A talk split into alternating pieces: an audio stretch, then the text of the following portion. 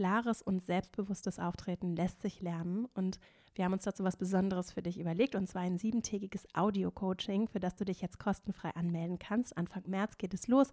Einfach per E-Mail anmelden auf female-leadership-academy.de und dann arbeiten wir sieben Tage jeden Tag an deinem Auftreten. Ich freue mich auf dich wenn jemand irgendwie so tief schlägt, auch zum Beispiel indem die Person sich so über mich erhöht, ne, oder mir zu verstehen geht, dass sie mich eigentlich gar nicht so toll oder wertvoll oder wie auch immer findet, sei das jetzt beabsichtigt, bewusst oder nicht, ich lasse mich bewusst nicht auf dieses Niveau ein, wenn es gut läuft. so, das ist mein Anspruch. Und was ich dann versuche, ist wirklich in diesen Hochstatus zu kommen im Sinne von, wir machen das hier auf Augenhöhe.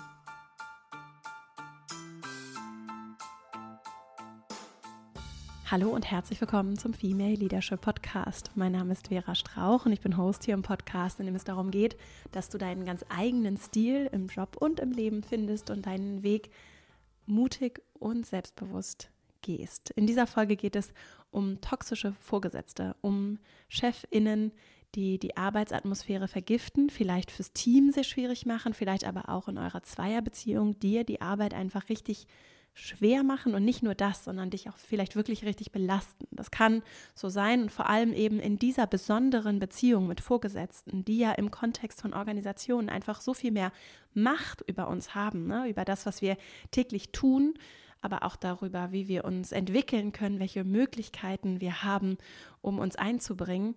Diese besondere Beziehung, die spielt eine große Rolle für Wohlbefinden bei der Arbeit für die allermeisten. Deswegen ist es tatsächlich ein zentrales Thema, das in meiner Arbeit in der Female Leadership Academy auch mit den Teilnehmerinnen äh, ganz viel Raum einnimmt. Vor allem dann eben, wenn einzelne Personen da Anliegen mitbringen. Deswegen habe ich dazu heute mal fünf Tipps mitgebracht, mit denen du für dich zum einen einen besseren Umgang finden kannst und zum anderen auch rausfinden kannst, was was brauche ich, was lässt sich hier vielleicht auch wirklich verändern, damit es für mich besser wird. So. Und ich möchte auch dazu einladen in dieser Folge, dass wir uns dieses Wort toxisch, das ja an vielen Stellen mir begegnet auf jeden Fall, ähm, dass das dass wir uns das nochmal genauer ansehen und auch du für dich vielleicht nochmal etwas besser analysieren kannst. Was habe ich denn da jetzt gerade für ein konkretes Anliegen vor der Brust? Wie, ja, wie kann ich vielleicht auch das Verhalten meiner Vorgesetzten nochmal besser einordnen und eben in diese besondere Beziehung investieren. Und ich habe dazu für dich mitgebracht als kostenfreies Goodie hier für diese Folge, hab ich, haben wir aufwendig vorbereitet, ein äh, Download für dich. Du kannst dir einfach ein kostenfreies Workpaper auf female-leadership-academy.de herunterladen und dann ist das wie so ein Arbeitsblatt für schwierige Beziehungen, in dem du mit Fragen nochmal anders reflektieren kannst, um vielleicht nochmal einen anderen Umgang in dieser Beziehung zu finden und für dich, also nicht nur mit der Person, sondern auch für dich selbst vielleicht dich nochmal besser davon lösen, beziehungsweise nochmal aus anderen Perspektiven auch Kraft dafür gewinnen kannst, dieses Thema aktiv anzugehen und für dich die Situation zu verändern, zu verbessern. Denn ich weiß, wie belastend das sein kann und wie schwierig das sein kann, eben weil es auch diese Macht im Balance gibt in der Zusammenarbeit mit Vorgesetzten. Und dazu, wie gesagt, auf female-leadership-academy.de slash schwierige-beziehungen kostenfrei für dich dieses PDF zum Runterladen und dann selbst bearbeiten. Und jetzt freue ich mich sehr auf diese Folge mit dir und dann legen wir gleich mal los. Ich habe einen toxischen Chef. Das ist eine Aussage, die ich tatsächlich so oder so ähnlich nicht selten höre. Und zwar übrigens nicht nur, gar nicht mal unbedingt so im Umfeld vom Female Leadership Programm. Da ist das häufig etwas anders formuliert und die Teilnehmerinnen bringen Anliegen mit, bei denen es durchaus schon eine Rolle spielt, wie ist die Beziehung zu meiner Vorgesetzten, meinem Vorgesetzten, sondern auch vor allem in Freundschaften höre ich ganz häufig Geschichten, das liegt so ein bisschen Berufsrisiko bei mir, Geschichten von ja, schwierigen Situationen mit Vorgesetzten. Und dann fällt gar nicht immer unbedingt der Begriff toxisch, aber schon ich äh, beobachte mich dann auch dabei, wie ich dabei zuhöre und wie ich einfach zum einen merke, es kann so belastend sein, wenn da Dinge nicht rund laufen. Ne? Also wenn es nicht, ach, wenn es nicht geklärt ist, wenn ich vielleicht auch einfach nur den Eindruck habe, dass die Person mich vielleicht nicht so gerne mag oder nicht fördern möchte, dass sie vielleicht Vorbehalte hat, dass sie vielleicht mich nicht so schätzt, aber vielleicht auch einfach nicht so stark in der Führung zu sein scheint, also auch für das gesamte Team vielleicht sehr schwierige Situationen äh, schafft, so oder sich nicht kümmert, dass Dinge anders laufen. Das ist so das, was ich einerseits beobachte und wo ich einfach ja auch zu, also das hat ja einen Grund, warum ich das mache, was ich mache. Führung, Leadership, einzelne Personen spielen einfach eine riesige Rolle darin, wie auch das Wohlbefinden von Menschen in ihrer Arbeitskultur, in ihrem Team aussehen kann. Und deswegen ist es einfach so ein großes Potenzial, äh, vor Potenzial strotzendes Themenfeld, mit dem wir uns beschäftigen können, um richtig was zu verändern. Das ist so einerseits, also dieser Schmerz und aber auch dieses Potenzial. Andererseits frage ich mich zum Beispiel dann, und vielleicht kennst du das, wenn ich solche Geschichten höre, mache ich das vielleicht auch? Weil ich ja auch führe, ne? also ein Unternehmen und damit auch irgendwie das Team, selbst wenn wir uns äh, auf gewisse Weise organisieren und natürlich nicht alles irgendwie bei mir liegt, aber trotzdem fühle ich mich natürlich verantwortlich. Dann auch nochmal mit all den klugen Reden, die ich hier schwinge, frage ich mich schon dann, häufiger, dass ich so denke, oh, machst du das nicht eigentlich auch? und möchte deswegen gleich vorweg sagen, und vielleicht kommt dir das, wenn du selbst auch führst, und sei es eben zum Beispiel in Projekten oder als Expertin, möchte deswegen direkt zum Eingang hier sagen oder einladen, dass wir wohlwollend auf Führung blicken ne? und wohlwollend auch auf diese große Verantwortung, die zum Teil Menschen mal besser und mal schlechter äh, und, und ich will es gar nicht unbedingt so in zwei Kategorien packen, aber die, denen sie vielleicht mal mehr gewachsen sind und mal weniger. Und wenn wir da mit Wohlwollen herangehen, was nicht heißt, dass wir uns alles gefallen lassen müssen und dass es deswegen irgendwie alles super ist, ne? Nur trotzdem kann es helfen, mit Wohlwollen darauf zu blicken und auch anzuerkennen, was es zum Teil zum einen für große Themen und Aufgaben auch sind, die einzelne Menschen bekommen durch ihre Funktion und auch anerkennen, dass wir eben alle Menschen sind und dass es Dinge gibt, da haben wir unsere Stärken und unsere Talente und da haben wir richtig Ressourcen und Dinge gibt, also so ist es bei mir, die habe ich einfach nicht. Ne? Und mein Ansatz, um, um starke Führung möglich zu machen, ist dann auch da ehrlich hinzugucken und ehrlich zu sagen, okay, das kann ich nicht so gut, das will ich vielleicht auch nicht so gut können. Was heißt das dann für meinen Arbeitsalltag, für meine Führungsaufgabe? Für die Art und Weise, wie ich mich und uns hier im Team organisiere und wie ich mich vielleicht auch verletzlich mache und ehrlich bereit bin anzunehmen, wenn Dinge nicht so gut laufen, anzunehmen, dass vielleicht andere Menschen andere Aufgaben oder mir auch Aufgaben abnehmen sollten. Da sind natürlich nicht alle Menschen und das ist auch okay. Es ist nur wichtig und das macht es leichter, sich auch zu verändern, aufeinander zuzugehen, wenn wir uns wirklich zuhören oder uns wirklich einander zuwenden und verstehen wollen. Und deswegen an dich auch die Einladung hier, wenn du jetzt zuhörst und du würdest hier nicht zuhören, wenn du dafür, glaube ich, würdest du nicht zuhören, wenn du nicht offen dafür wärst, diese, ja, dieses Wohlwollen ganz bewusst mit reinzunehmen in dieses Thema. Und bevor ich jetzt gleich zu meinen knackigen fünf Tipps komme, vielleicht nochmal zu dem, habe ich jetzt eigentlich einen toxischen Chef oder eine toxische Chefin oder nicht? So, zu der Frage vielleicht nochmal. Denn das Wort geht ja relativ leicht von den Lippen. Und gleichzeitig ist es schon ein großes Wort. Und ich möchte behutsam auf den Umgang mit diesem Wort blicken, genauso wie ich sehr behutsam auf psychische Diagnosen blicken möchte. Mir begegnet zum Beispiel häufiger das Wort Narzissmus im Kontext von Führung. Und ich bin schon häufiger von verschiedenen Seiten gefragt worden. Wir haben auch in der Redaktion hier viel darüber gesprochen, inwieweit wir Narzissmus in der Führung als Thema hier mal bringen, weil da das Interesse sehr, sehr groß ist. Und ich kann euch sagen, warum ich es noch nicht hier gebracht habe bisher, weil ich einfach darum weiß, dass solche Diagnosen das sind ja psycho, psychische Diagnosen, so, zum einen schwer zu machen sind und wirklich eine Form von Diagnose brauchen, um ebenso medizinisch von ExpertInnen diagnostiziert zu werden. Und deswegen hab, ist mir bisher jetzt noch kein, kein passen, keine passen, ist mir noch niemand passendes für, als Gast kompetentes hier dazu begegnet, mit dem, der ich hier mal darüber sprechen könnte. Und zum anderen tue ich mich insgesamt schwer mit Diagnosen.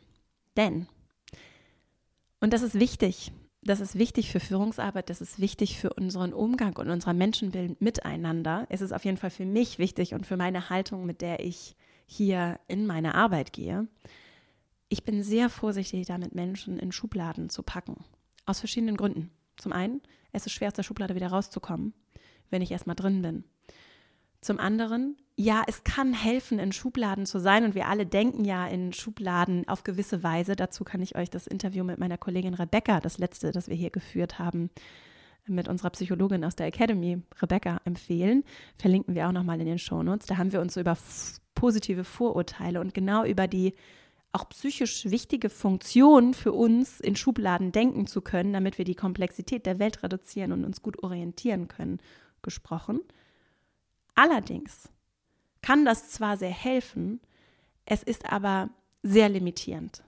Und wenn mein Menschenbild ist, was es ist, auf Menschen in ihrer ganzen Komplexität und damit auch ein Stück weit ja mangelhaften Greifbarkeit zu blicken, weil wir so in Bewegung sind. Und einige Menschen sind einfach, ohne dass wir es ihnen jetzt von außen irgendwie ansehen können, gerade in krassen innerlichen Veränderungsprozessen, ja, und andere vielleicht auch gerade nicht. Aber ich weiß es von außen nicht und manchmal auch von innen nicht. Und das anzuerkennen, dass wir so vielschichtig sind und dass wir so wenig dann äh, so wenig ja greifbar im Sinne von irgendwie so nicht lebendig sind, ja. Das finde ich sehr wichtig, dass wir das uns da nicht so hinreißen lassen. Und Diagnosen machen das mit Menschen. Und deswegen weiß ich zum Beispiel aus Gesprächen mit ganz unterschiedlichen PsychotherapeutInnen, dass das, dass es sich ganz viele Menschen, die mit diesem Menschenbild auch in Therapie gehen, schwer machen, damit Diagnosen auszusprechen und mit Diagnosen in ihrer Methodik der Therapie zum Beispiel gar nicht unbedingt arbeiten, wo die Diagnose in der Zusammenarbeit mit der Klientin und dem Klienten zum Beispiel gar keine Rolle spielt, weil, weil eben genau diese Limitierung von Diagnosen hm, auch Nachteile haben kann. So, nämlich, dass ich auch mich selbst zum Beispiel auf diese Diagnose dann, ähm, dann reduziere ich habe mich jetzt mit dieser Ausformulierung ziemlich nicht aus dem Fenster gelehnt, aber außerhalb meines Kompetenzbereiches gesprochen. Insofern vielleicht nochmal als Empfehlung die Arbeit vor allem von Menschen, die sich eher so systemisch in der Therapie bewegen. Wenn euch das interessiert, dann verlinke ich euch nochmal Ressourcen von Leuten, die sich damit wirklich auskennen, nämlich zum Beispiel von Gunter Schmidt, der war hier auch schon mal im Podcast zu Gast. Das Interview verlinken wir auch, der Therapeut und auch tatsächlich Arzt ist und der bekannt dafür ist, dass er die hypnosystemische Therapie-Coaching entwickelt hat und diese Arbeit in Deutschland sehr prägt und da so ein Vordenker ist dessen Veröffentlichung zu dem Thema können wir auch nochmal verlinken und ich verlinke auch nochmal eine andere Ressource auch zum Thema so, wenn es für alle, die es interessiert, so äh, Therapeut, ja, so systemische Therapie und Coaching und Beratung, für alle, die sich dafür interessieren. Lange ausgeholt. so, also Diagnosen, enge Boxen, schwierig, wenn es um den Umgang mit Menschen geht, aus meiner Perspektive gesprochen. Und deswegen möchte ich jetzt noch nur kurz anreißen, was gibt es für verschiedene, für Verhaltensmuster, die schwierig sein können und wo ich vielleicht für mich mal innerlich so die eine oder andere, ich möchte es gar nicht rote Flagge nennen, hissen kann, aber wo ich vielleicht merke, dass es Verhalten, das vielleicht nicht so ja so angemessen oder für mich vielleicht auch etwas schwierig ist, weil es eben darauf hindeuten könnte, dass da jemand einfach auch vielleicht noch mal in größerem Maße psychische Themen mit sich herumträgt. Und dazu habe ich, es gibt dazu übrigens auch einen Beitrag auf femaleleadershipacademy.de, also female-leadership-academy.de zum Thema toxische Chefinnen. Und ich habe da mal für diesen Beitrag so vier ja, vier Kategorien rausgesucht, die ich von einem Harvard Business Review Beitrag eines Coaches gefunden habe, der sich eben so mit toxischer Führung äh, beschäftigt aus der therapeutischen, ähm, coachenden Perspektive. Und wie gesagt, deswegen diese lange Vorrede, denn das hat zwei Seiten für mich und ich finde es ganz hilfreich auf der einen Seite, um so ein bisschen besser greifen zu können. Ne? Was liegt dann vielleicht eher so im Bereich von Therapie? Was ist vielleicht eher so ein bisschen auch schon psychisch ähm, schwieriger, soweit man das so sagen oder ich das so sagen möchte? Und ich habe da so vier grobe Typen aufgelistet. Das eine wäre nach diesem Autor, der heißt Manfred de Vries und den Artikel verlinken wir auch nochmal in den Shownotes aus dem Harvard Business Review, schon aus 2014 ist das, wo es um das Coaching von toxischen äh, Führungskräften geht. Und das sind so ganz grob so vier Typen, die er jetzt aufmacht. Ne? Das wäre zum Beispiel als erstes so das pathologisch-narzisstische äh, Verhalten, so ein Verhaltensmuster, die erstmal nichts Schlechtes sind, narzisstische Verhaltensmuster, weil sie erstmal notwendig sind, laut de Vries auch, dass wir, damit wir gut leben können, ne? dass wir uns so moderat, gesund abgrenzen können und selbst auch ein gutes Gefühl geben können. So, das ist dann, das könnte dann als narzisstisches Verhalten gesehen werden. Es ist aber dadurch noch keine Narzissmusdiagnose. Ne? Denn da spielt eben vor allem das Maß, in dem ich vielleicht mich in den Mittelpunkt stelle, mich immer nur sehe, nur, es geht nur um mich und mir fehlt vielleicht auch die Einfühlung für die anderen Personen so. Ne? Also in moderatem Maße ist das okay, wenn ich auch mal nur mich sehe. Ne? Wenn es dann ähm, rücksichtslos wird, wir würden es auch so als egoistisch bezeichnen, wirklich ähm, auch über die Maße Aufmerksamkeit von anderen einfordert, sich über andere erhöht, ne, vielleicht auch Status und Einfluss um jeden Preis sichern und, und erweitern möchte, dann kann es eben so in diese pathologisch-narzisstische Ecke rutschen. Nur wie gesagt, auch da, wir sehen ja auch nie das ganze Bild. Wir sehen dann so einen Auszug unserer Führungskraft, vielleicht auch sehr wenig nur von ihr, was auch ein Problem sein kann. Und inwieweit sind wir überhaupt im Ansatz nur kompetent, um da gute Pro Diagnosen aussprechen zu können. So, insofern auch da Vorsicht mit dem Wort Narzissmus. Ein zweiter Typ wäre der man, so manisch-depressives Verhalten. Ne? Das, das kann natürlich auch Führungskräfte treffen. Ne? Das heißt zum Beispiel, wie de Vries das beschreibt in dem Artikel, dass wir keinen emotionalen Mittelweg finden, ne? sondern dass es eben entweder Euphorie ist oder total niedergeschlagen. Und das kann zum Teil eben auf dieser ja manisch positiven Seite sehr anziehend sein und auf der emotionalen Unberechenbarkeits auch ein so runterziehen Seite sehr, sehr fordernd für das Umfeld und dadurch eben auch aus der Führungsperspektive natürlich sehr schwierig, wenn da jemand ist und vielleicht kennst du solche Verhaltensmuster auch in deinem Umfeld, wenn da jemand ist, der wirklich so von einem Moment auf den nächsten sich komplett in der Stimmung verändert, weil wir ja schon auch aus Führung Stabilität, Orientierung, Sicherheit ziehen und diese Unberechenbarkeit genau das Gegenteil von der Sicherheit bringen kann. Der dritte Typ wäre so das passiv-aggressive Verhalten, in dem Menschen sich vor Konfrontation scheuen. Das ist was, was nicht unverbreitet ist in Umfeldern so. Ich zum Beispiel kenne das von mir auch. Ne? Also sich erstmal äh, nicht so gerne in Konfrontation begeben und zusätzlich dann aber so indirekt negativ zeigen, dass sie mit Dingen nicht einverstanden sind. Ne? Was auch in moderatem Maße ganz normal ist und auch unbewusst einfach passiert. Vor allem dann, wenn bei Leuten dieser Kontakt zu sich selbst sehr, sehr unterdrückt ist, ne, kann das eben dazu führen, dass sie sich zum Beispiel grundsätzlich angegriffen fühlen ne? und nicht in der Lage sind, Schuld bei sich selbst oder ich würde es gar nicht Schuld nennen, sondern Verantwortung bei sich selbst zu sehen, sondern eben immer auf die anderen gucken. Und dann wird es eben sehr schwer, in Führung gut zusammenzuarbeiten, weil ich ja durch meine Position schon mehr Verantwortung habe. Und selbst wenn dann jemand anderes irgendwie den Fehler gemacht hat in meinem Team, am Ende bin ich die Person, die dafür Verantwortung trägt. Und wenn wir es positiv umdrehen, dann zeigt starke Führung genau das. Ne? Also starke Führung schafft es eben, sich den Schuh anzuziehen. Nicht das Fingerpointing zu machen, um es auf Deutsch zu sagen, nein. Nicht auf andere zu zeigen, sondern sich selbst im Zweifelsfall zu sagen, ja komm, wir sind ein Team. Ist okay, kann passieren.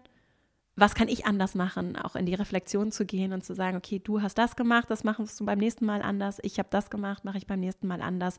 Problem, Thema gelöst versus ich kann es nicht annehmen. Ich bin so wenig im Kontakt mit mir, dass es sehr schwer wird, in diese Verletzlichkeit zu gehen. Und das kann nach außen dann auch in diesem Muster, in diesem Verhaltensmuster dann zwar sehr offen und zugewandt wirken, aber im Hintergrund sehr viel, ähm, sehr viel im Argen so mit sich bringen, weil wenn jemand nicht offen in den Konflikt geht, nicht offen auch sich selbst verletzlich macht, dann da sehr viel ja auch Behindern des tatsächlichen Tuns im Hintergrund stattfindet und sehr viel auch so psychoemotionale, unbewusste Spielchen vielleicht auch auftreten können. Und dann der vierte Typ, und dann kommen wir gleich zu den Tipps im Umgang damit, emotional entkoppeltes Verhalten. Das zeigt sich bei Führungskräften oder kann sich bei Führungskräften so zeigen, dass sie ihre Gefühle nur wenig oder gar nicht fühlen und sich davon komplett entkoppeln. So und das übrigens interessanterweise finde ich, es wird zum Teil ja fast schon erwartet, ne? was auch interessant ist von unserer nicht Führungskultur, sondern Kultur im Umgang mit Führung. ne? Wie also wie ungesund es sein kann, von Menschen zu erwarten, dass sie nicht fühlen, dass sie Dinge einfach so umsetzen, ausführen. Ne? Also auch nochmal eine Einladung zur Reflexion, wie brutal diese Systeme gerade in großen Organisationen auch sein können, wo das System, gar nicht einzelne Menschen, die irgendwas Böses wollen, sondern das System von mir verlangt, dass ich so execute, umsetze, dann, weiß ich nicht, die Filiale schließe, ne? den Standort zumache das hat ja große emotionale Auswirkungen für die Menschen, die dafür verantwortlich sind, die Dinge umsetzen, die womöglich sogar, wenn sie selbst entscheiden könnten, was ganz anderes gemacht hätten. Wie krass das ist, auch emotional von Menschen sowas zu erwarten. Und das ist machbar und auch von Menschen umsetzbar, nur diese emotionalen Zugang dazu nicht zu verlieren in der Art und Weise, wie wir zusammenarbeiten und es ist nun mal so, dass Dinge manchmal nicht bequem sind und dass Dinge auch manchmal Konsequenzen zum Beispiel gezogen werden müssen, die einem emotional sehr nahe gehen können, die aber notwendig sind. Hm, also ich bin ja, plädiere ja nicht für diesen Kuschelkurs, gleichzeitig für diesen menschlichen Umgang miteinander. Also entkoppeln sich Menschen vollständig von ihren Gefühlen, beschreiben PsychiaterInnen das zum Beispiel als Alexithymia, das dreht sich hier.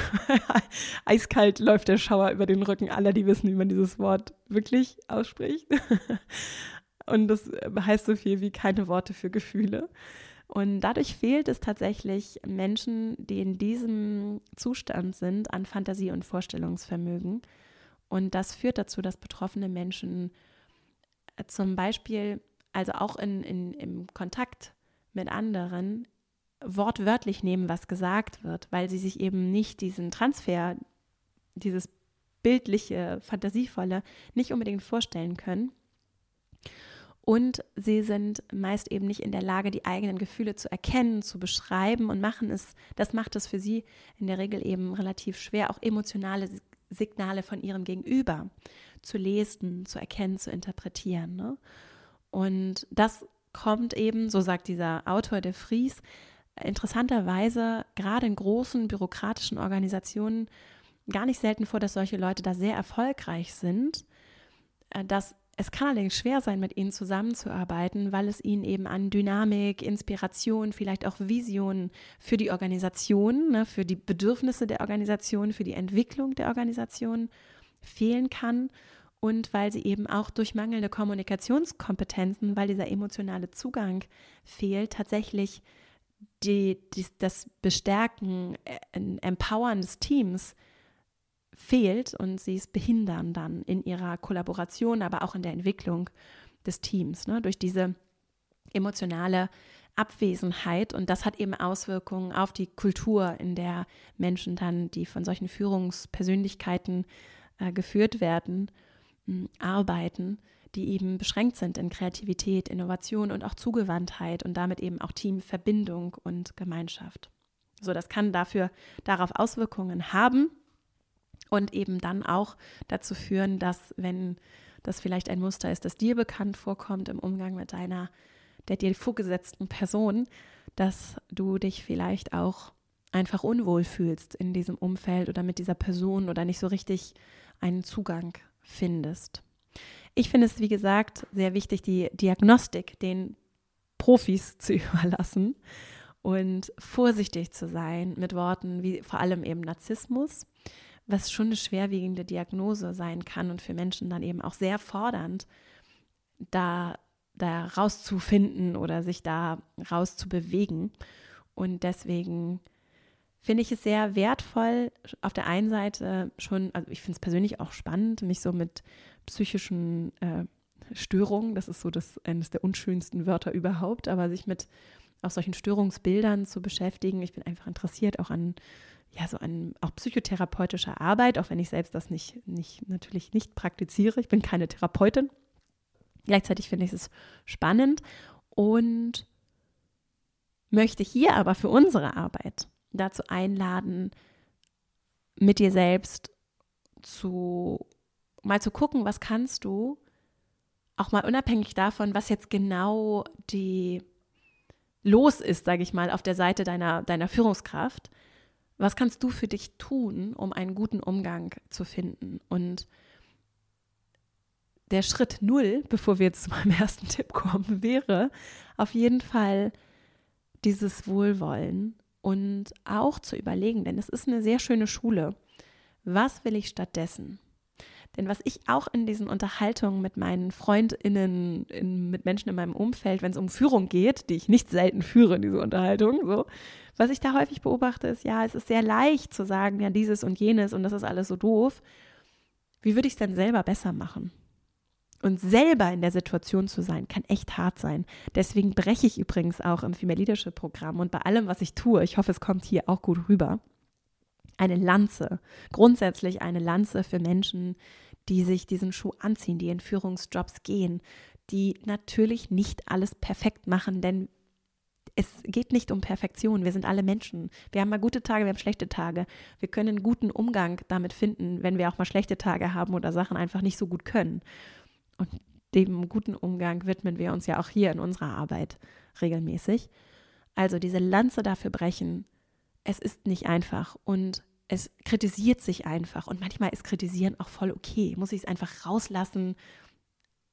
Wichtig ist für mich nicht tratschen mit den Kolleginnen. Das ist zum Beispiel was, was ich grundsätzlich äh, nicht tue und auch nicht, was für eine Kultur auch einfach überhaupt nicht hilfreich ist.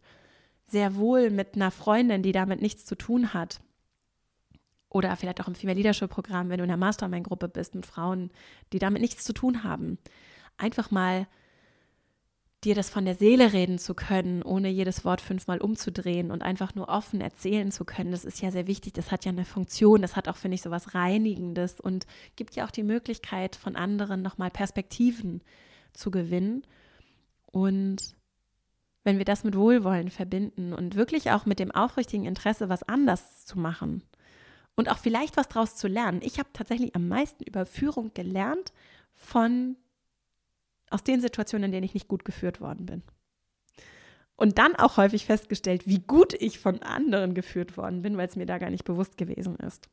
Deswegen darf es auch eine, es darf auch eine, eine dir Lehren mitgeben, auch wenn ich verstehe, dass es durchaus hart und schwer sein kann. Mein erster Tipp mich von dem Verhalten anderer abzugrenzen, ist zwar leichter gesagt als getan, vor allem wenn es sich eben um die eigene Führungskraft handelt, die so viel Einfluss darauf haben kann, wie mein berufliches Wohlbefinden ist, denn da gibt es ja ein Abhängigkeitsverhältnis. Es kann schwer sein. Gleichzeitig, um dich besser abzugrenzen, ist zum Beispiel wirklich das bewusste Abschalten von dem Thema und um das möglich zu machen, denn es geht ja nicht darum, Gefühle runterzudrücken und nicht zu fühlen. darum geht es nicht. Das kann so der, das Missverständnis sein des Abschaltens. Um das tun zu können, braucht es eben manchmal genau das, von dem ich gerade erzählt habe, nämlich das einmal drüber reden und es loslassen zu können oder es aufschreiben, um es loslassen zu können. Und dann statt es immer wieder runterzudrücken und dann kommt es mal so hoch und dann drücke ich es wieder runter und dann kommt es wieder hoch, mir dafür wirklich Raum zu nehmen und zum Beispiel eben Gespräche mit anderen Menschen äh, zu führen, die eben nicht Teil des Systems sind, mit denen ich mal ganz offen sprechen kann und die ich auch um ihre Einschätzung und Perspektive bitten kann. Das machen wir zum Beispiel im Female Leadership Programm, dass wir da ja für dich dann eine handverlesene Gruppe dir an die Seite stellen von zwei bis drei anderen Frauen, mit denen du dann gemeinsam in, in regelmäßigen Calls während des Kurses genau dir dieser Themen annehmen kannst und dann eine Gruppe hast aus anderen Menschen, die dir wohlgewollen, ja, wohlwollend gegenübertreten, die aber gleichzeitig auch kompetent sind, auch hier und da Fragen stellen können, die dir dabei helfen, vielleicht nochmal einen anderen Blick auf die Situation zu gewinnen und auch Strategien zu entwickeln, wie du dann damit vielleicht nochmal anders auch gut umgehen kannst. Mein zweiter Tipp, Aktion ins Handeln zu kommen, führt auch dazu, dass ich nochmal anders wieder in meinen Einfluss komme. Denn gerade in dieser Führungsdynamik bin ich diejenige, die weniger Einfluss hat in dieser Beziehung. Meine Führungskraft kann über meine Karriere entscheiden, kann darüber entscheiden, hat Zugang zu anderen Netzwerken, kann gut über mich reden oder auch nicht. Das hat riesige Auswirkungen. Meine Führungskraft entscheidet, welche Aufgaben ich mache, wie ich mich entwickeln kann, welchen Zugang zu Weiterbildung ich vielleicht oder anderen Entwicklungsmöglichkeiten ich habe, wie ich informativ eingebunden bin, hat also sehr viel Einfluss. Und in dieser Dynamik, wenn dann was nicht rund läuft, kann ich mich umso mehr einflusslos fühlen und ohnmächtig fühlen, weil ich dieser Person so ausgeliefert bin. Und gerade dann, wenn es eben nicht gut läuft, spüre ich, wie sehr ich das sein kann durchaus. Und deswegen ist es wichtig, in, diese, in den Einfluss zurückzufinden, dort, wo ich ihn habe. Und das kann sein, indem ich mich eben gut, zum Beispiel im Gespräch mit anderen, besser orientiere, einsortieren kann, wo habe ich denn Einflussmöglichkeiten und meine Selbstwirksamkeit wieder zu spüren. So. Und das heißt nicht Aktionismus mit jedem drüber sprechen, sondern es heißt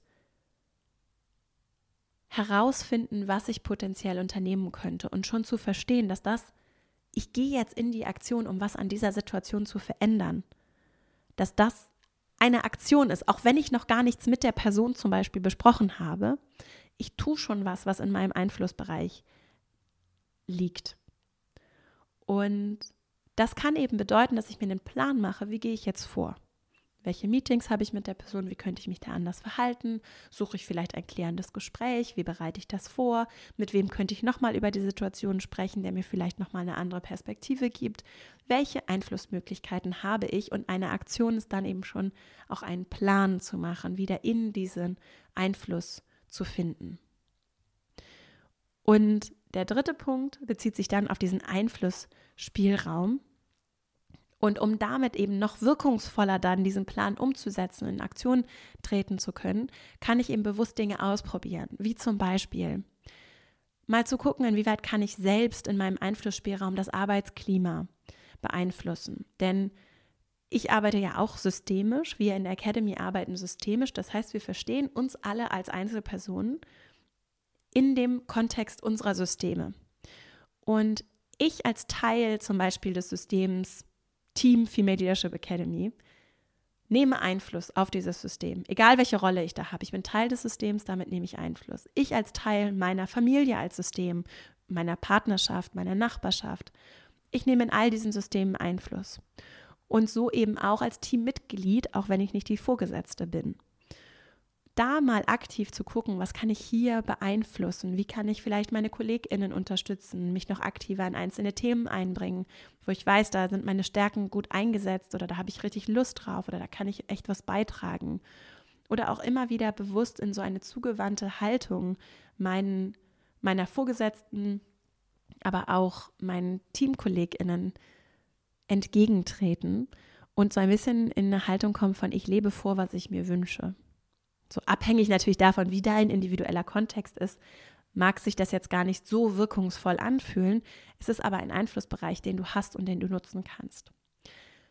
Also auch diese innere Größe vorleben, ne? nicht nur aktiv ins Arbeitsklima investieren, sondern auch die innere Größe vorleben.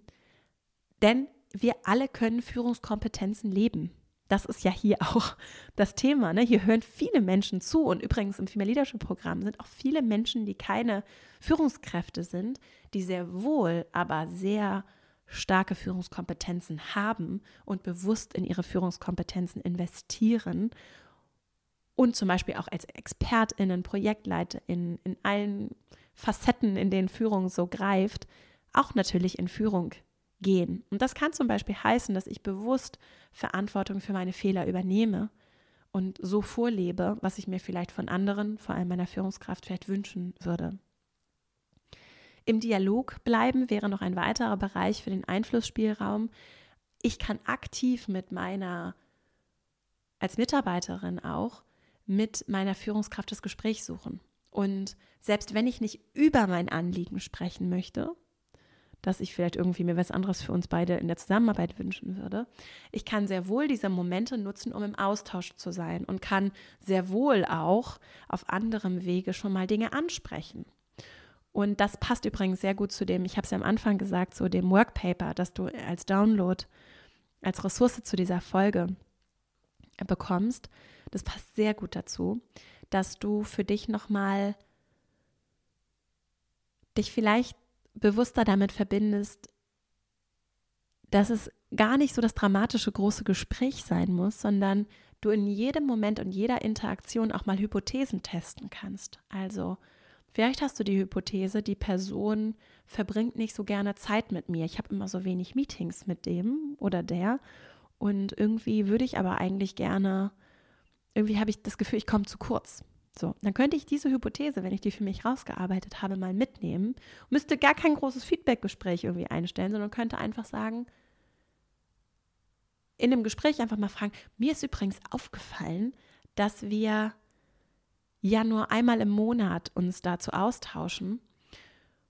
Und ich habe mich gefragt, warum. Ich könnte mir nämlich auch vorstellen, dass es alle zwei Wochen noch wirkungsvoller ist. Oder so. Und dann könnte es ja sein, dass die Person sagt, ja, ist ein guter Punkt, habe ich auch schon drüber nachgedacht. Ich habe nur einen Moment mit dem Projekt und da ist noch was, von dem du noch gar nichts weißt und da ist so viel in meinem Kalender los, dass ich einfach noch nicht dazu gekommen bin. So, schon haben wir die Hypothese, vielleicht ganz neue Erkenntnisse, um damit nochmal anders arbeiten zu können. Und gerade dann, wenn ich vielleicht eigentlich am liebsten der Situation aus dem Weg gehen würde, ist dieser Dialog und das Gespräch und im Austausch bleiben umso wichtiger. Denn wenn du dich entscheidest, in dieser Arbeitsbeziehung zu sein mit dieser Person, dann seid ihr aneinander gebunden, voneinander abhängig. Das geht übrigens in beide Richtungen. Die andere Person braucht dich ja auch als Teil des Teams. Und dann braucht es den Dialog und den Austausch. Und du kannst es eben als große Chance nutzen, regelmäßig auch mal so an der Seite, so ein bisschen was hier und da in Erfahrung zu bringen, was eurer Beziehung vielleicht auch gut tut und vor allem deiner Beziehung mit dieser Person und deinen Blick auf diese Person. Und wie gesagt, weitere Tipps und konkrete Übungen, auch gerade um in diesem Einflussspielraum nochmal aktiver zu werden, findest du in dem Workpaper Umgang mit schwierigen Menschen auf female-leadership-academy.de slash schwierige Beziehung. Schwierige-Beziehung. Da findest du auch verlinkt. Viertens, Unterstützung. Denn diese Situationen können natürlich schwierig sein und fordernd sein und wir müssen da nicht alleine durch, vor allem wenn wir uns eben in dieser Macht, in dieser schwierigen Machtdynamik bewegen. Deswegen, ich darf mir Hilfe holen und mich auch aktiv dann um meine psychische, physische Gesundheit kümmern, in meinem direkten Umfeld, aber eben auch mit professioneller Unterstützung und du findest in den Shownotes auch nochmal Ressourcen dazu. verlinkt. Das ist mir vor allem wichtig, weil auch da, wenn wir uns in Teilen von Systemen sehen, ne, und da ist jemand vielleicht tatsächlich auch mental angeschlagen, sage ich es mal, in diesem System, dann kann das Auswirkungen auch auf die anderen haben, die mit der Person zusammenarbeiten. Und zum Glück sind ja psychische Krankheiten oder auch einfach, ich will es gar nicht Krankheiten nennen, sondern ist ja psychische Gesundheit, Wohlbefinden ein Thema, das nicht mehr auf jeden Fall so stigmatisiert ist, wie es noch vor ein paar Jahren war. Und da wirklich sensibilisiert zu sein für uns selbst, auch und gerade in Führung, auf dem Weg in Führungsjobs, finde ich unverzichtbar. So, und deswegen plädiere ich ja auch dafür, wirklich äh, Therapie zu entstigmatisieren und zu kultivieren, dass wir alle therapeutische Hilfe immer mal gebrauchen können. So und das ist dann auch kein Lifestyle-Thema, sondern das ist einfach etwas, was, was wichtig ist, dass wir offen mit uns selbst und mit anderen dazu sind, Hilfe anzunehmen und sie uns zu holen und uns dann auch strukturell darum kümmern, dass wir sie auch bekommen. Das ist ja auch nochmal ein Thema. Und es können aber zum Beispiel auch Coaches natürlich dabei helfen, sehr gut dabei helfen, durch Situationen zu navigieren, die fordernd sind. Oder eben auch, ich bin ja großer Fan von Peer-to-Peer-Coaching, was ja dann in meiner Arbeit in der Female Leadership Academy angeboten wird. Und der fünfte und letzte Punkt, Augenhöhe. When they go low, we go high. so ein Zitat von Michelle Obama. Vor allem dann, wenn wir uns unfair behandelt fühlen oder wenn ich mich unfair behandelt fühle, dann halte ich mir das so vor Augen und ich will gar nicht so, also und das finde ich passt ganz gut zu dem Bild von Augenhöhe. Wenn jemand irgendwie so tief schlägt, auch zum Beispiel indem die Person sich so über mich erhöht, ne, oder mir zu verstehen geht, dass sie mich eigentlich gar nicht so toll oder wertvoll oder wie auch immer findet, sei das jetzt beabsichtigt, bewusst oder nicht, ich lasse mich bewusst nicht auf dieses Niveau ein, wenn es gut läuft. so, das ist mein Anspruch. Und was ich dann versuche, ist wirklich in diesen Hochstatus zu kommen im Sinne von, wir machen das hier auf Augenhöhe. Und ich lasse mich nicht auf, also sagen, ich, lasse, ich, ich werde meine Werte nicht kompromittieren. So, ich bin nicht bereit, Abstriche bei meinen Werten zu machen ich weiß sehr klar, für welche Werte ich stehe, welche Stärken ich habe, was mir wirklich wichtig ist. Das lerne ich auch. Das, da lerne ich gerade mit den schweren Momenten übrigens und gerade dann, wenn Menschen auch gerade mit diesem Augenhöhe-Thema nicht so, äh, ja, nicht den Umgang haben, den ich mir wünschen würde. Da habe ich sehr viel gelernt und lerne da auch immer wieder dazu. Und da klar zu sein, das kann sehr stark sein da klar zu sein und zu sagen, so, das ist jetzt dein Verhalten mit Abstand und so weiter. Wir haben gerade darüber gesprochen, kann ich das einsortieren?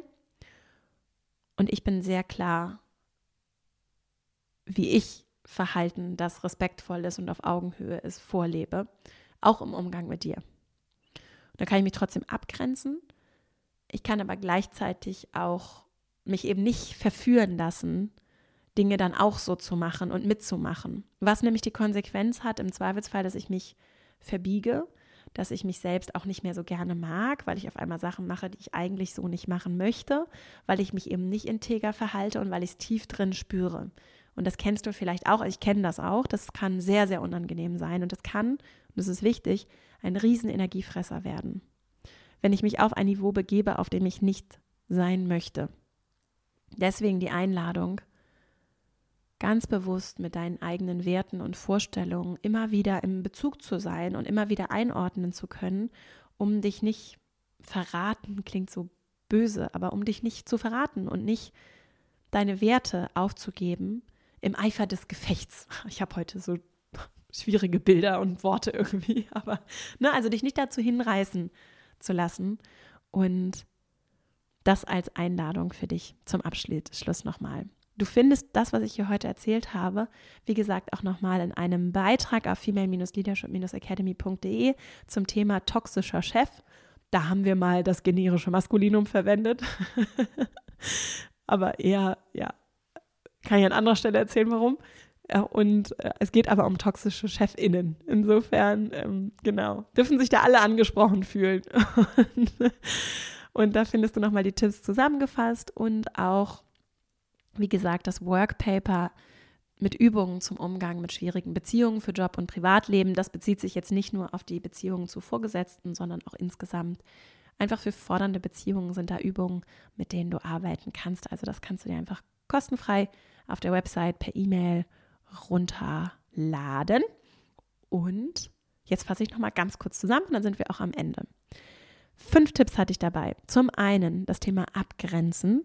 Und Abgrenzen, anders als vielleicht so initial gedacht, bedeutet nicht runterdrücken, wegdrücken, verdrängen, sondern gerade dann, wenn du den Kopf frei für andere Sachen haben möchtest, Abstand gewinnen möchtest, lohnt es sich manchmal nochmal reinzugehen, um dich so zu bereinigen und zum Beispiel im Gespräch mit anderen oder beim Aufschreiben nochmal wirklich Abstand zu gewinnen, weil du es auch ein bisschen besser loslassen kannst. Zweitens, in Aktion kommen. Und das kann eben bedeuten, einen Plan erstmal aufzustellen, auch mit anderen zusammen. Was könnte ich jetzt tun, um, um mich wieder einflussreich zu fühlen?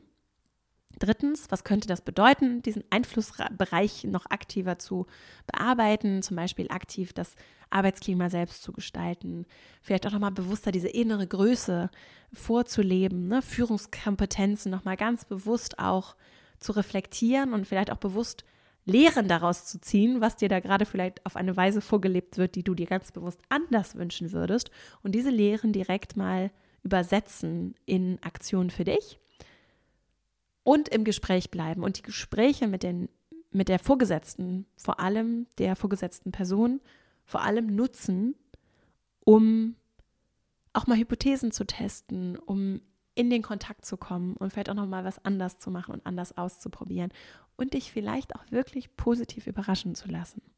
Da breche ich wieder die Lanze für die Führungskräfte, die auch nur Menschen sind.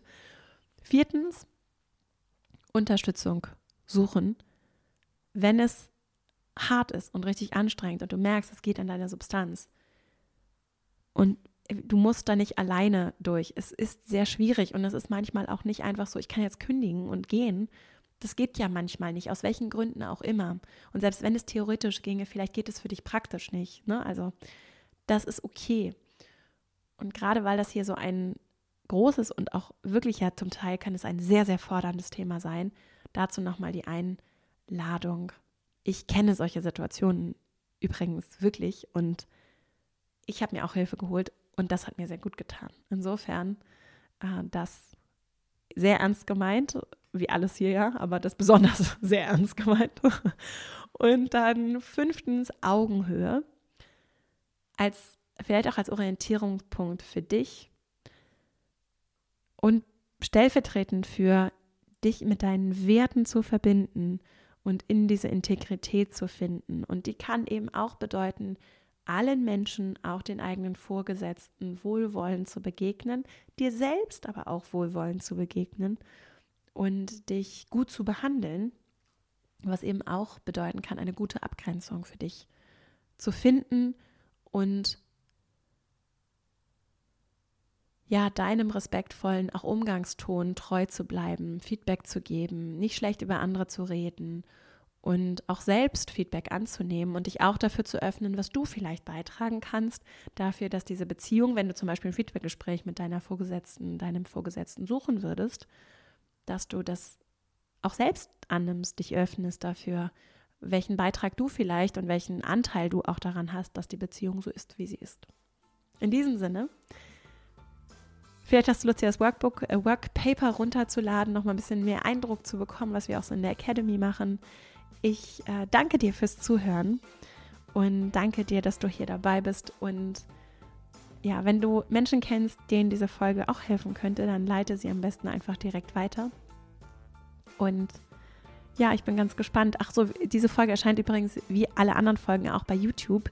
Und wenn du Rückmeldungen, Fragen, Anmerkungen, Diskussionsbedarf hast, dann gerne in die Kommentare bei YouTube. Auch wenn du es nicht bei YouTube gesehen hast, das ist der Ort, wo wir uns über die Inhalte austauschen können, wo ja, ich auch gerne Rückmeldungen dazu bekomme, wie das hier so ist. Und äh, ne? also ja, lass uns da gerne sprechen und schreiben. Und jetzt wirklich eine schöne Woche. Ich freue mich, wenn wir uns hier nächste Woche wieder hören. Bis dahin und alles Liebe, deine Vera.